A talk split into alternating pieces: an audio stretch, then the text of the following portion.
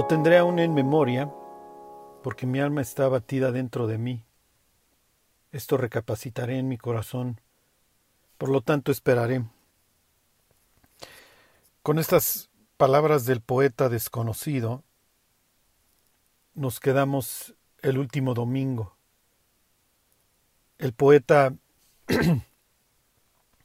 introduce este concepto de, de recapacitar, de pensar. Y les hacía yo referencia a las palabras que dice Jesús cuando, cuando el Hijo pródigo llega hasta lo más bajo, más volviendo en sí. Y las mismas palabras, se acuerdan, utiliza Salomón en el libro de Crónicas, ahí en el capítulo 6, en segunda de Crónicas, cuando habla de que si el pueblo pecare y posteriormente volviere en sí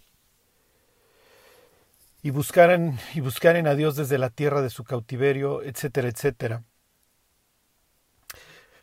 La realidad es que tienes a un pueblo judío, como les decía yo la semana pasada, que lleva años escuchando el mensaje de Jeremías eh, pero desgraciadamente es un pueblo que ya no quiere pensar.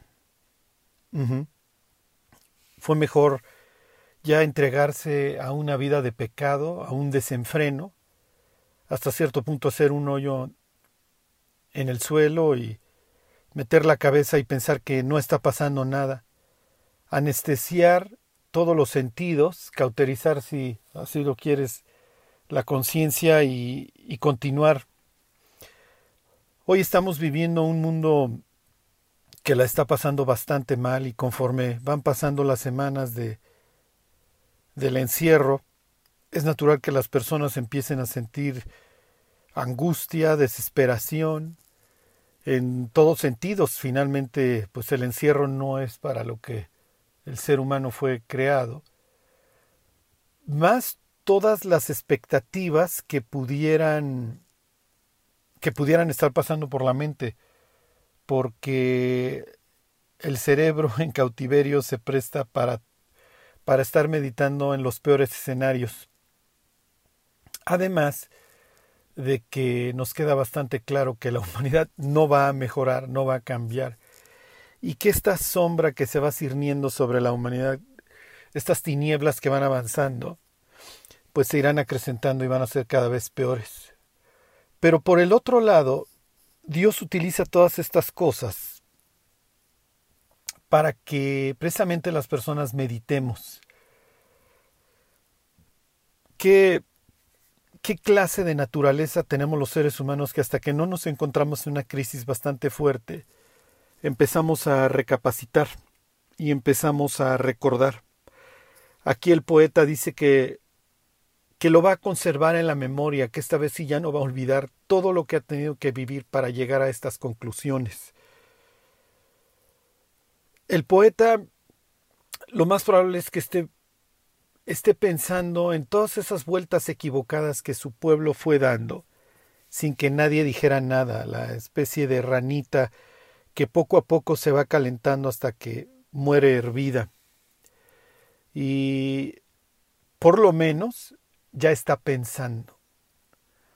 Entonces, este va a ser un tiempo en donde las personas van a estar pensando.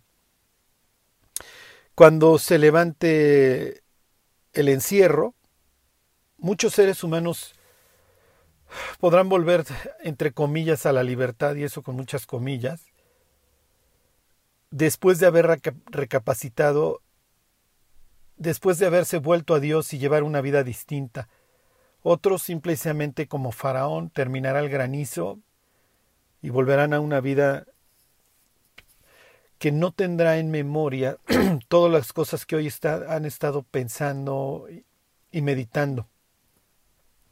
En el caso del poeta de lamentaciones seguramente su vida cambió en sentido espiritual para bien. Para el resto obviamente de los años que le quedaron de vida, los que hayan sido, y bueno, pues hoy está en la presencia de Dios. Pero ha de haber sido bastante duro meditar en todos los privilegios que implicaba ser judío, que implicaba ser del pueblo de Dios.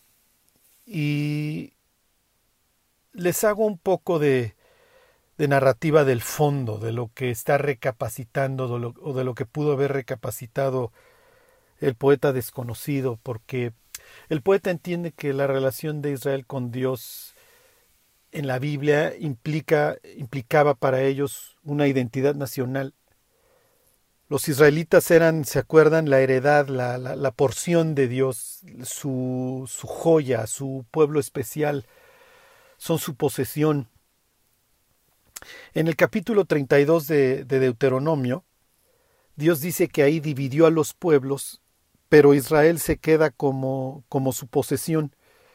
Después de la dispersión de Babel, Dios llama a Abraham, ¿se acuerdan? Tienes toda esta tragedia de la que te habla el capítulo 11 de una humanidad enferma, y redenta, soberbia, que cree que puede llegar al cielo y de alguna manera vengarse del diluvio, o lo que sea que, que estaban tramando dentro de las miles de ideas que hayan circulado en aquel entonces.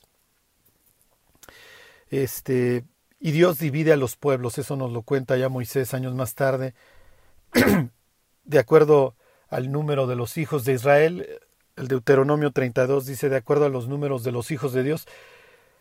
Pero bueno, eso es irrelevante. Dios distribuye, dispersa a los pueblos y toma a Israel, manda llamar a Abraham, pero Jehová había dicho a Abraham, vuelve de, este, deja tu tierra y tu parentela y ven a la tierra que yo te mostraré y nace, o por lo menos ahí tienes el, el capullo de esta, de esta nación que posteriormente nacerá, ya con una identidad nacional como, como, como una nación en el Sinaí.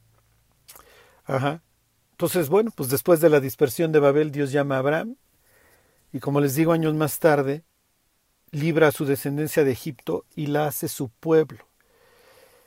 Y de ahí que dentro de los mandamientos que les da en Sinaí, al israelita, como es la, el, ahora el pueblo de Dios, se le ordena no tomar o no levantar, esa sería la, la, expresión, o portar, si así lo quieres ver, llevar de aquí para allá. Nasá es el, es el verbo. No puede tomar en vano o de forma inútil o mala el nombre, el buen nombre que sobre, ahora, sobre ellos ahora se invoca. No, no tomarás en vano el nombre del Señor tu Dios. Eso implica que los israelitas, si así lo quieres ver, traían la playera, una playera que decía Jehová. Ajá. Ellos tienen que ser una nación ejemplar y no pueden andar nomás alzando el nombre de Dios a lo tonto. Son en ese sentido sus representantes, son el pueblo de Dios. Les leo lo que dice el Deuteronomio 39 para que ustedes vean esta forma de ver la vida, esta cosmovisión que el israelita tenía que tener y que ahora el poeta entiende que nunca llevaron a cabo, que nunca alzaron el nombre de Dios de forma correcta. Y cuando lo hicieron les duró poco, ahorita les pongo algunos ejemplos. Dice Deuteronomio 32, 9 y 10. Dice, porque la porción de Jehová es su pueblo, Jacob la heredad que le tocó. Le halló en tierra de desierto y en yermo de horrible soledad lo trajo alrededor, lo instruyó, lo guardó como a la niña de su ojo. Es natural que Moisés diga estas palabras al fin del libro de Deuteronomio, poco antes de la conquista, recordándole a los israelitas que ellos son el pueblo de Dios, que Dios los rescató y que los ha, los ha podido sustentar estos 40 años en algo que para los judíos es el caos. Para el israelita, y realmente Digo, para piensen las personas que cruzan la frontera. Para cualquier persona, el desierto implica un sitio de, de, insolación, de espejismos, de sed, de escorpiones, de serpientes. No es el sitio que por excelencia va a producir vida y la que va a producir es bastante agreste y necesita tener ciertas condiciones para la supervivencia. Entonces Dios cuando les dice aquí que los encontró en el desierto, en yermo de horrible soledad, que lo trajo alrededor y lo instruyó y lo guardó, les está diciendo, yo soy, yo fui capaz de sustentarte 40 años en el caos, voy a ser capaz de llevarte a la tierra prometida. Ajá. Y efectivamente lo hace y ahorita les hago unos comentarios acerca de eso.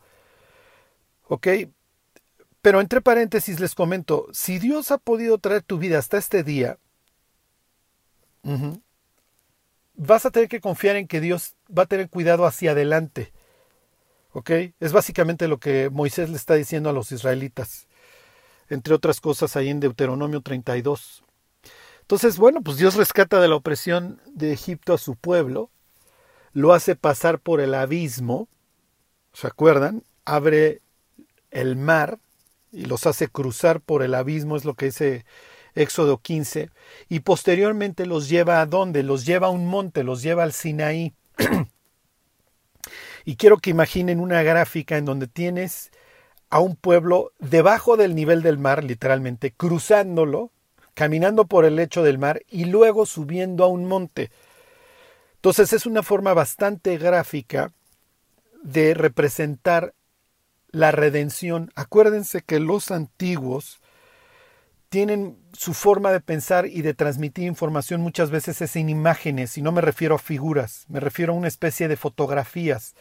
Te presento el caos como el mar, te presento el caos como el desierto, eh, te presento la maldad que solamente Dios puede contener como un dragón. Aquí tienes una imagen clarísima de lo que es la salvación. Te hago pasar por el caos Ajá, por el abismo y de ahí te redimo y te llevo a mi santo monte. ¿Por qué? Porque Dios habita en un monte, ¿se acuerdan? La Biblia dice varias veces que Dios habita a los lados del norte, en un monte, en el monte de Sión. Ajá, acuérdense del diablo, en el monte de Dios anduviste, dice el libro de Ezequiel capítulo 28. ¿Ok? Entonces los lleva en este caso al Sinaí y ahí capítulo 24 de Éxodo, comen con Dios y ven su gloria y debajo de Dios está este como en como enlosado, este, este mar de vidrio que representa esta serenidad, esta calma. Sí.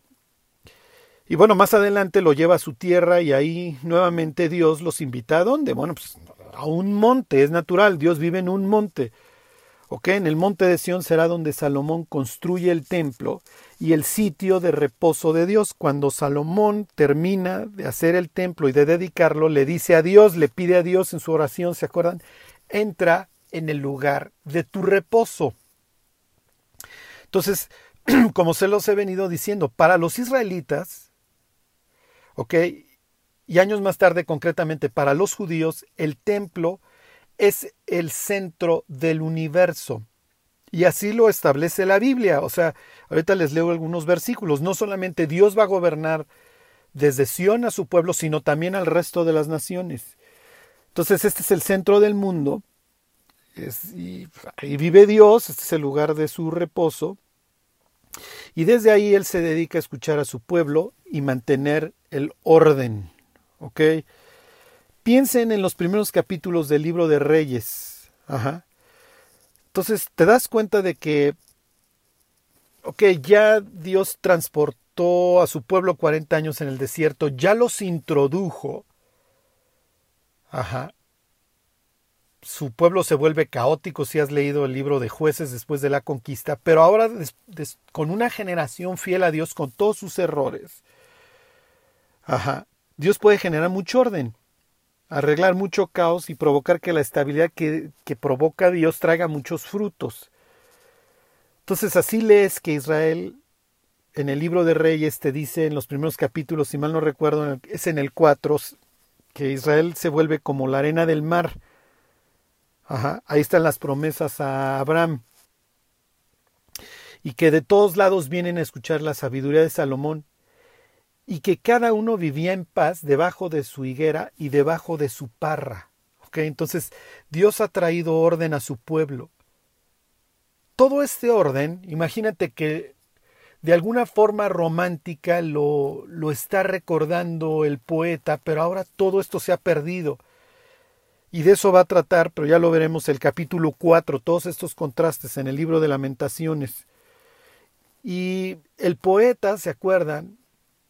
En los primeros capítulos del libro, cuando habla de toda la pérdida, habla de la destrucción del templo y va a volver a hacer referencia a la destrucción del templo en el capítulo 4.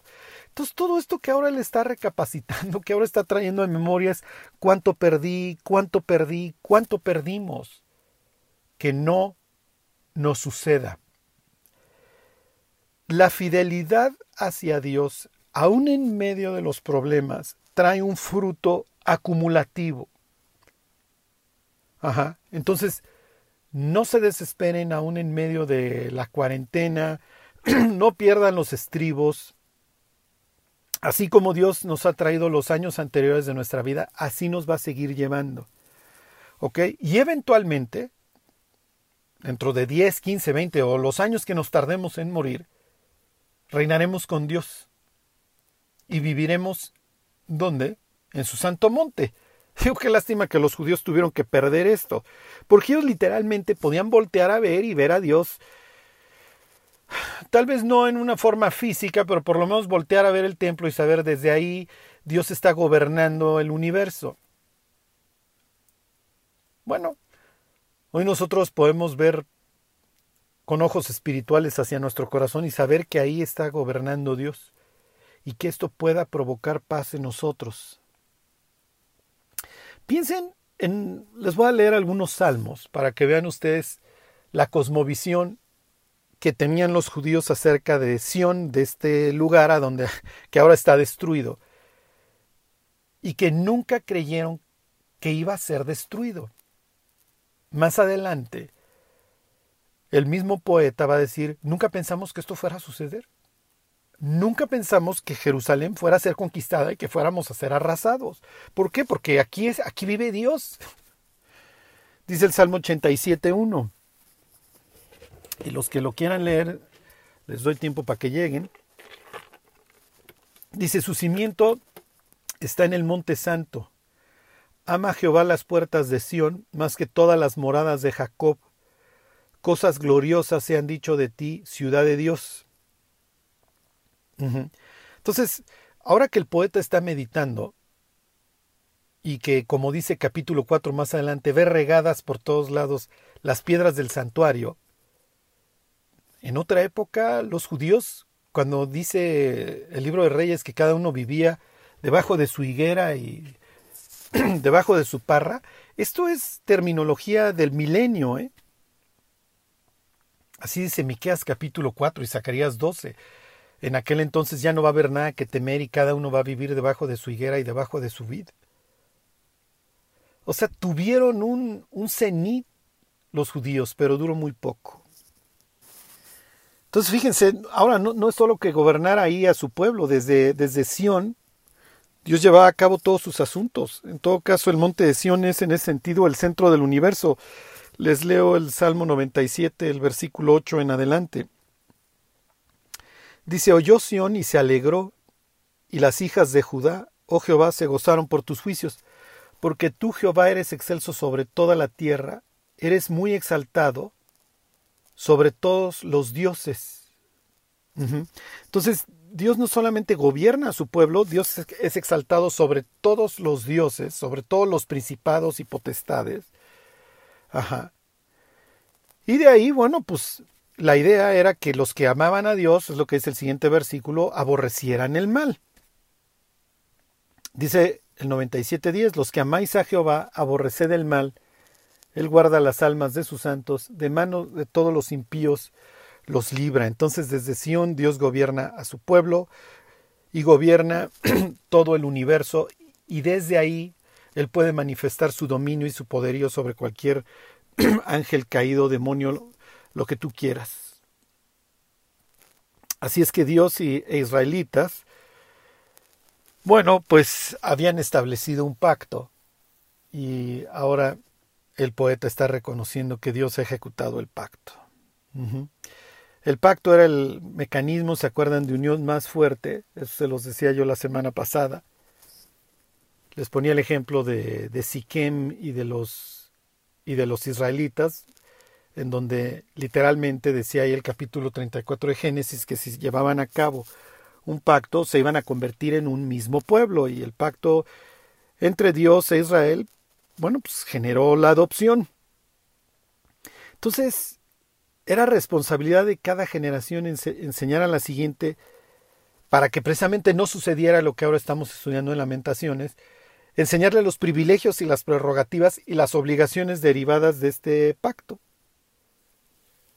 Les leo Deuteronomio capítulo 6. Dice, mañana cuando te preguntare tu hijo diciendo qué significan los testimonios y estatutos y decretos que Jehová nuestro Dios nos mandó,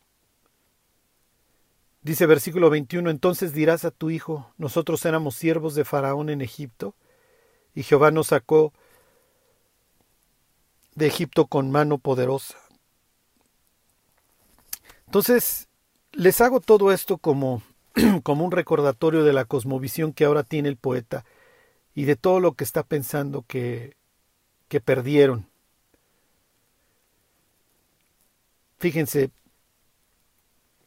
eh, les voy a leer unos versículos de, de Isaías 63. Y esto ya nada más para que entremos a este tema de, de la misericordia de Dios. Porque es en lo que se va a apoyar el poeta. Si bien ahora Dios no ha perdonado, lo que más adelante va a decir, tú no perdonaste, aplicaste las cláusulas punitivas del pacto. Y digo esto después de una, dos, diez, veinte, cuarenta advertencias, años y años de advertencias. Este, él puede confiar de alguna manera en la misericordia de Dios. Finalmente la Biblia presenta a Dios como benevolente y más adelante en la literatura de la restauración Dios va a ser presentado como alguien que nunca olvidó el nacimiento de su pueblo. Piensa en un padre que tenga un hijo derrochador, rebelde, malo, lo que tú quieras, borracho, parrandero y jugador. No importa, y esto en términos normales, no importa qué tan malo puede ser el hijo. El padre nunca se va a olvidar que de, de, su bebé, del niño. nunca va a poder quitar esa imagen. Y así Isaías nos presenta a Dios recordando el nacimiento y la redención de su pueblo. Se los leo, es Isaías 63, 11. Dice, pero se acordó de los días antiguos, de Moisés y de su pueblo, diciendo, ¿Dónde está el que les hizo subir del mar con el pastor de su rebaño? ¿Dónde el que puso en medio de él su Santo Espíritu? El que los guió por la diestra de Moisés con el brazo de su gloria, el que dividió las aguas delante de ellos, haciéndose así nombre perpetuo, el que los condujo por los abismos, como un caballo por el desierto sin que tropezaran. Entonces, al igual que en Deuteronomio 32, aquí tienes esta cosmovisión israelita de un Dios benevolente, de un Dios misericordioso, que constantemente está recordando el nacimiento de su, de su nación, de su pueblo. Eh, piensa capítulo 16 del libro de Ezequiel, en donde Dios se presenta a sí mismo como un príncipe que va, que va pasando por el camino y ve a un bebé tirado ahí en sus sangres que la mujer que lo parió simplemente abandona al bebé y lo encuentra Dios y a la manera de la antigüedad los, los hacían como taco, los amarraban, es lo que narra ahí capítulo 16 de Ezequiel, y le ponen sus aceites al bebé, lo cuida, y en, este caso es, una niña, y la cuida y, la, y va viendo cómo va creciendo y la va adornando hasta que finalmente la niña llega a la edad adulta, a la edad del matrimonio, y entonces este príncipe la desposa, la toma por su mujer, la colma de lujos, tiene esta expresión de que extendió su capa sobre ella. Ajá.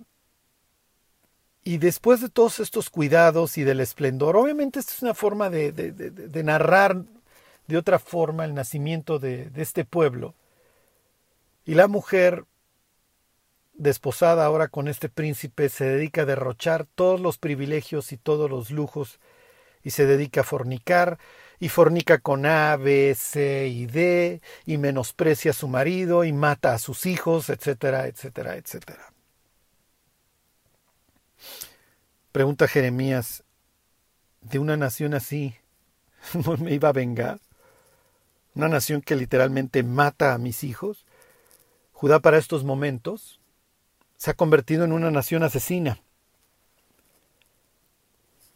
Y los que quieran echen un ojo para que vean cómo se inculpa inclusive a los sacerdotes, aquellos que tenían que tener un respeto especial por la vida. Se les inculpa de una masacre. Y desgraciadamente en el nombre de la religión se llevan a cabo hasta la fecha masacres y masacres.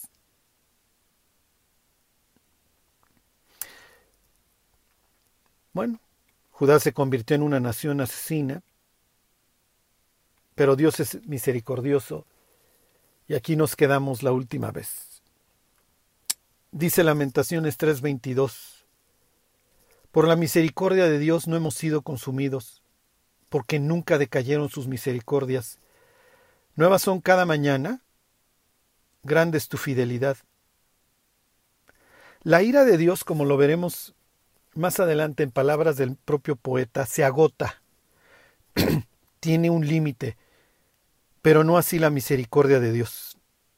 La misericordia de Dios es para mil generaciones y no se agota. Y en ese sentido dice Salomón en el libro de Eclesiastés que para los que están entre los vivientes hay esperanza. Dice, más vale perro vivo que león muerto, porque hay esperanza para el que se encuentra entre los vivientes. Mientras la persona vive, la persona se puede arrepentir. Y esta misericordia que es nueva cada mañana, que se renueva todos los días, es la que nos guía al arrepentimiento. ¿Se acuerdan de lo que dice Pablo ahí capítulo 2 de la carta a los romanos? ¿O ignoras que su misericordia y su paciencia y longanimidad te guían al arrepentimiento? Se los voy a leer de la Reina Valera actualizada. Dice, o tienes en poco las riquezas de su bondad, tolerancia y paciencia, ignorando que la bondad de Dios te guía al arrepentimiento. Entonces aquí lo que está haciendo el poeta es, es un tratado sobre el arrepentimiento. Ajá. Primero dice que empezó a recapacitar. Ajá. Lo voy a recapacitar, voy a tener esto en mi corazón y luego se vuelve a la misericordia de Dios. El arrepentimiento es el punto de partida. ¿Se, ¿Se, acuerdan lo que es el Evangelio de Juan capítulo 9? Dios no oye a los pecadores. Ajá. Pero entonces el punto de partida para el restablecimiento de la relación con Dios y el hombre es el volverse el dejar los malos caminos, el recapacitar en la misericordia de Dios y permitirle a esta misericordia, a esta longanimidad, o sea, la misericordia en extremo, a que nos guíe al arrepentimiento. La otra opción, diría Pablo, es el endurecernos. Y el endurecimiento implica acumular, ¿se acuerdan? Ira para el día de la ira y del justo, porque Dios no es injusto, del justo juicio de Dios.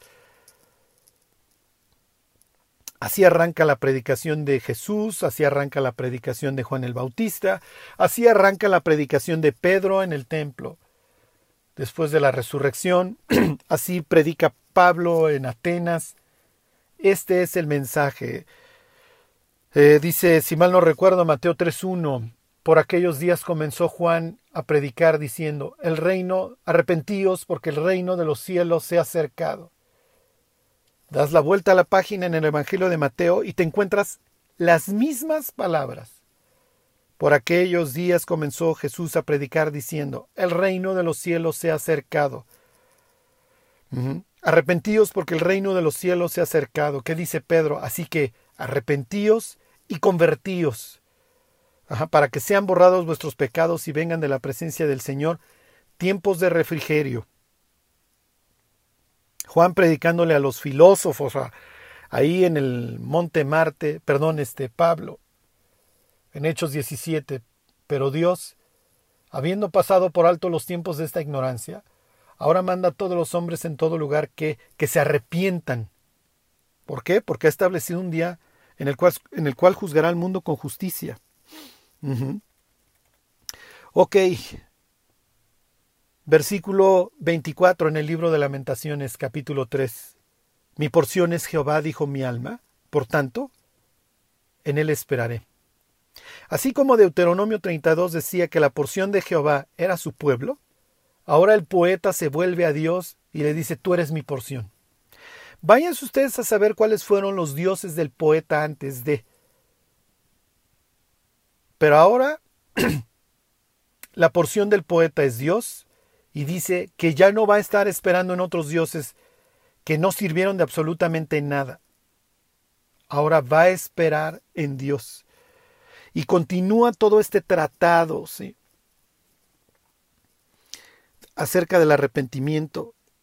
Eh, ok, voy a esperar en él. Piense en Israel, esperó en Dios y salió de Egipto. Judá esperará en Dios y regresará de Babilonia. Gomer finalmente pondrá su confianza en Dios y regresará de la esclavitud. La mujer samaritana saldrá de su vida insoportable. No hay hombre que no la divorcie.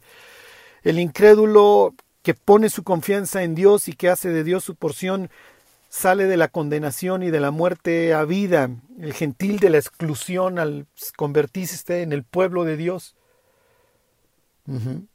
¿Cuándo sucede esto? Cuando hacemos a Dios nuestra porción y esperamos en Él. Continúa el poeta, fíjense, versículo 25. Tres veces va a empezar ¿Se acuerdan? Es su acróstico y esta vez empieza tres frases, tres enunciados con la misma palabra, con la T, con Tov. Tres veces va a decir Tov quiere decir bueno, bien. Dice, bueno es Jehová a los que en él esperan, al alma que le busca. Bueno es esperar en silencio la salvación de Jehová. Bueno le es al hombre llevar el yugo desde su juventud tres veces le aclara a su pueblo. Piensen que ahora el poeta se ha convertido en el predicador que está invitando al pueblo a que se arrepienta. Y entonces le dice ya, espera en Dios, porque esto es lo bueno. Espera en Dios porque finalmente Él traerá salvación. Espera en Dios porque esto es lo bueno. Y ya, ponte el yugo. lleva el yugo. Y aquí voy a decir una cosa espantosa. o no. Y esto es según el ser humano lo quiera aceptar o no. El ser humano va a llevar yugo en su vida. O el del diablo. En el caso de los israelitas es representado, por ejemplo, el yugo de hierro de Egipto, el yugo de sus pecados, que finalmente le va a atrofiar la espina vertebral y luego lo ahogará en el infierno, o el yugo de Dios. Y Jesús aclara que el yugo de Dios es ligero. El yugo de Dios, aclara Jesús, es fácil. En el capítulo 11 de Mateo, Jesús habla de las ciudades donde vivió, en donde hizo grandes milagros, etc. Corazín, Bethsaida, Capernaum, pero que nunca lo quisieron escuchar. Y para variar, compara estas ciudades con Sodoma. Muchas veces Sodoma sirve de contraste. Pueblo total y perfectamente podrido. Y dice que si en Sodoma y en Gomorra se hubieran hecho los milagros que se hicieron en esos lugares, se hubieran arrepentido. Pero estos estas ciudades en donde Jesús estuvo predicando se destacaron por una cosa, por su dureza. Y entonces Jesús, lejos de hacer una predicación así para que todos vengan, se dirige a los que ya están cansados, a los que ya no pueden, a los que están dispuestos a rendirse. Y les dice estas palabras famosas, venid a mí todos los que estáis trabajados y cargados. Y luego les dice, señores, lleven mi yugo. Ya no tienes que llevar el piano. Lleva la flauta, yo llevo el piano por ti. Los seres humanos somos bastante necios. Y el yo puedo y el yo me salvo y es que yo soy un Dios, yo, yo, yo. Nos ha destruido. Sí, bueno, lo que pasa es que la otra opción implica humillarme y llevar el yugo de Dios, sí. Pero es el único sitio en donde vas a encontrar la verdadera libertad. Tres veces dice aquí el poeta, bueno, bueno, bueno. Cualquier otro fundamento es inútil, es vano.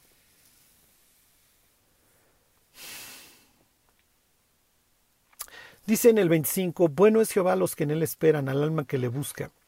La semana pasada les leía yo el versículo de Amós el 5.7. Los que convertís en ajenjo el juicio y la justicia echáis por tierra. ¿Se acuerdan? Porque el poeta dice ahí, capítulo 3, todo el tiempo hace referencia al ajenjo, al ajenjo, al ajenjo, a lo amargo, a la amargura que ahora está viviendo. Les voy a terminar de leer la idea de Amós 5.7 y les leo el versículo 8 también. Dice, los que convertís en ajenjo el juicio y la justicia echáis por tierra. Luego les dice, buscad al que hace las Pléyades y el Orión, y vuelve las tinieblas en mañana, y hace oscurecer el día como la noche, el que llama las aguas del mar y las derrama sobre la faz de la tierra. Jehová es su nombre. Últimamente he estado viendo unos documentales acerca de la selva, los glaciares, los insectos, todas las noches con mis hijos. Y es un bálsamo. Estar viendo al colibrí revolotear no sé cuántas veces por segundo. Estar viendo el equilibrio que Dios le dio a la creación. Y es estar recordando, búscame a mí, esta creación no pudo haber sucedido. No pudo haber sucedido por casualidad. ¿Quién le enseñó a las nutrias a utilizar herramientas? Al orangután a comerse las hormigas. ¿Quién le enseñó a las hormigas hacer sus caminos y transportar y comunicarse y ser unos insectos ordenados. ¿Quién les enseñó la migración? ¿Cómo es posible que a la curruca de cuello blanco ponga los huevos en el norte de Europa, deje a los pollos, se vaya a Sudáfrica y los pollos, una vez que son capaces de, de alzar el vuelo, los alcancen? o sea, ¿quién les enseñó? ¿Cómo llegan? Y Dios diciéndole a su pueblo, ya dejen de estar divagando. Lo que alcanzan a ver con sus ojos, esta creación que ustedes hoy perciben a través de sus sentidos, no es casualidad. ¿Por qué viven como si sus vidas lo fueran? ¿Por qué no llevan ya mi yugo? ¿Por qué hace referencia al yugo el poeta? porque es el tema que se repite y repite ahí en el libro de Jeremías. Tanto había insistido el profeta con el yugo, pero para los falsos profetas fue tan fácil romperlo. ¿Se acuerdan? El yugo simbolizaba la aceptación de la culpa y del castigo. Castigo que cuando Jeremías predicaba era mucho, mucho más leve que el que ahora experimentan. Era pagar unos tributos a Nabucodonosor, tan tan. si los seres humanos respondiéramos a Dios. A través de Isaías, Dios le había ordenado a su pueblo que buscara a Dios. ¿Se acuerdan de esas palabras? Buscad a Dios mientras puede ser hallado, llamadle en tanto que está cercano. Tantas personas que han destruido su vida por no haber buscado a Dios cuando podían. Tantas gentes hoy en el infierno pensando en todos esos momentos en los que Dios los quiso atraer así pero prefirieron romper las ligaduras, echarlas de sí y decir, tú no vas a gobernar sobre mí, Dios. Dios le había echado en cara a su pueblo a través de Jeremías. Se los leo Jeremías 2.20. Porque desde muy atrás rompiste tu yugo y tus ataduras y dijiste, no serviré. Con todo eso, sobre todo monte alto y debajo de todo árbol frondoso, te echabas como ramera. Seguramente todavía retumban en el poeta las palabras de Jeremías. Mas a la nación que sometiere su cuello al yugo del rey de Babilonia y le sirviere, la dejaré en su tierra, dice el Señor, y la labrará y morará en ella. Les acabo de leer Jeremías 27:11. Pero para el motivador, para el religioso, es bien fácil romper el yugo invitar a la humanidad que continúe en sus propios caminos. Ahora es demasiado tarde. Dios ha cumplido lo que le había advertido a su pueblo. Ese pacto que había provocado que los israelitas se convirtieran en, en el pueblo de Dios, en su tesoro, en su heredad, en su posesión, en su esposa, en todos estos términos, tenía ciertas cláusulas. Les leo Deuteronomio 28:48. Servirás por tanto a tus enemigos, que enviará el Señor sobre ti, con hambre y con sed y con desnudez, y con la falta de todas las cosas. Y él pondrá yugo de hierro sobre tu cuello hasta destruirte. Era mejor el yugo de Dios.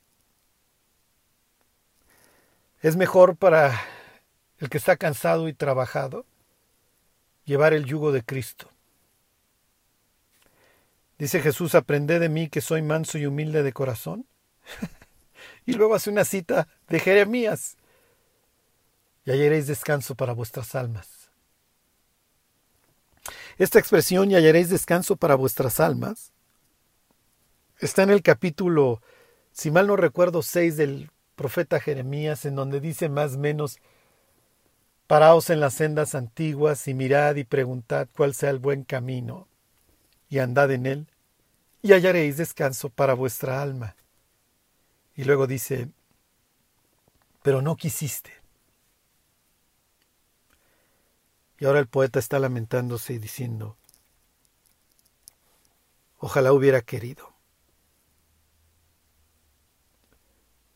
Les leo Lamentaciones 3:28 que se siente solo y calle, porque Dios es quien se lo impuso. Ponga su boca en el polvo por si aún hay esperanza. Dé la mejilla al que hiere y sea colmado de afrentas.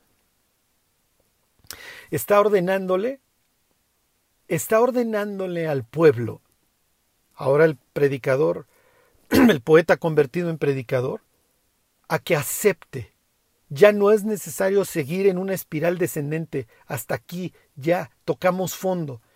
Y de aquí lo que sigue es alzar. Más adelante le va a decir a los que lo escuchan que alcen sus corazones y sus manos a Dios. El descenso ya tiene que terminar. Ya tira las botellas, tira las drogas, tira la pornografía, háblale al amante y dile que se acabó.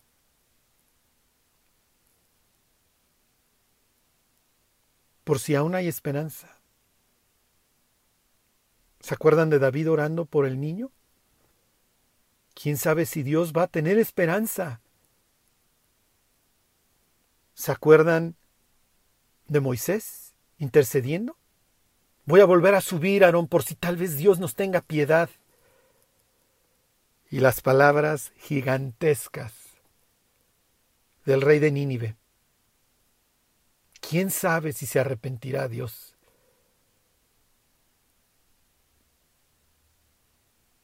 ¿Quién sabe si Dios detenga el castigo?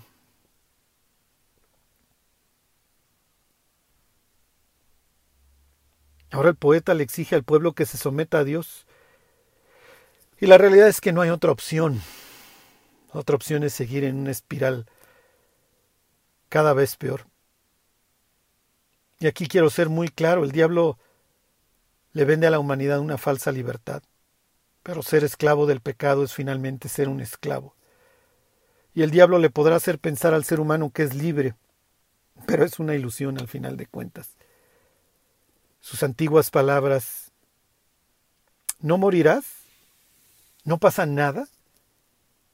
siguen funcionando hasta que hasta que dejan de funcionar.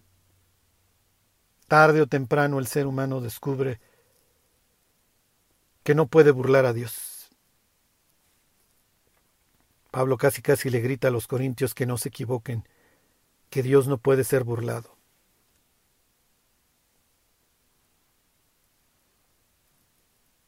Les termino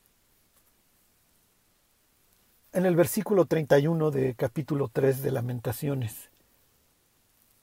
Porque el Señor no desecha para siempre. Antes se aflige, también se compadece según la multitud de sus misericordias, porque no aflige ni entristece voluntariamente a los hijos de los hombres.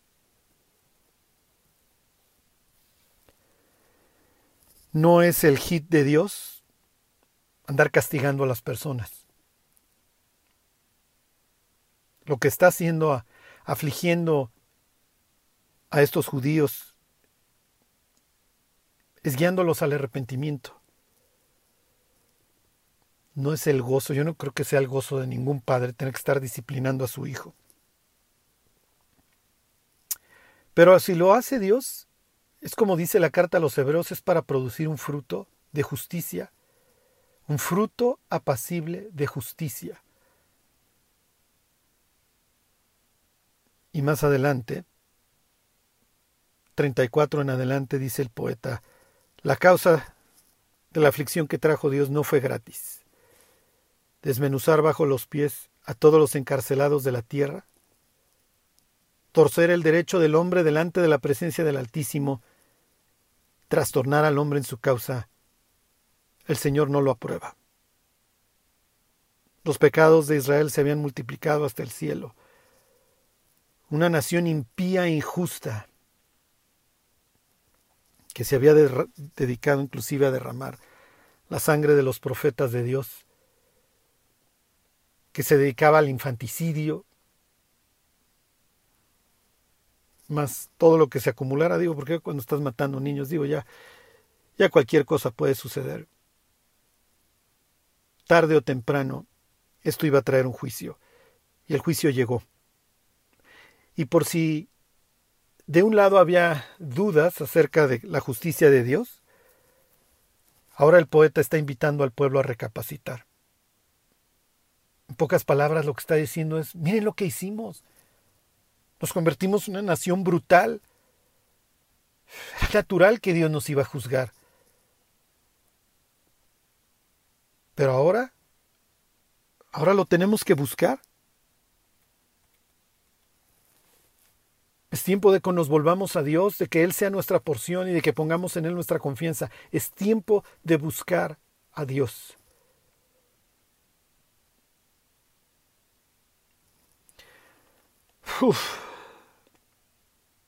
Y los dejo con el versículo 37 para que lo mediten.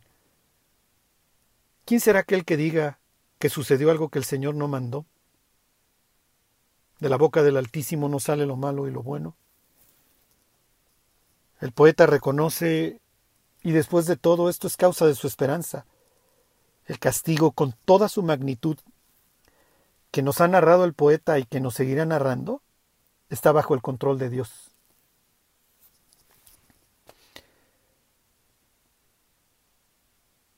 Aquí le dejamos y recuerden que Dios sigue en su santo trono, que Dios sigue teniendo el control sobre nuestra vida y sobre todo lo que sucede en el mundo, y nada le ha sorprendido.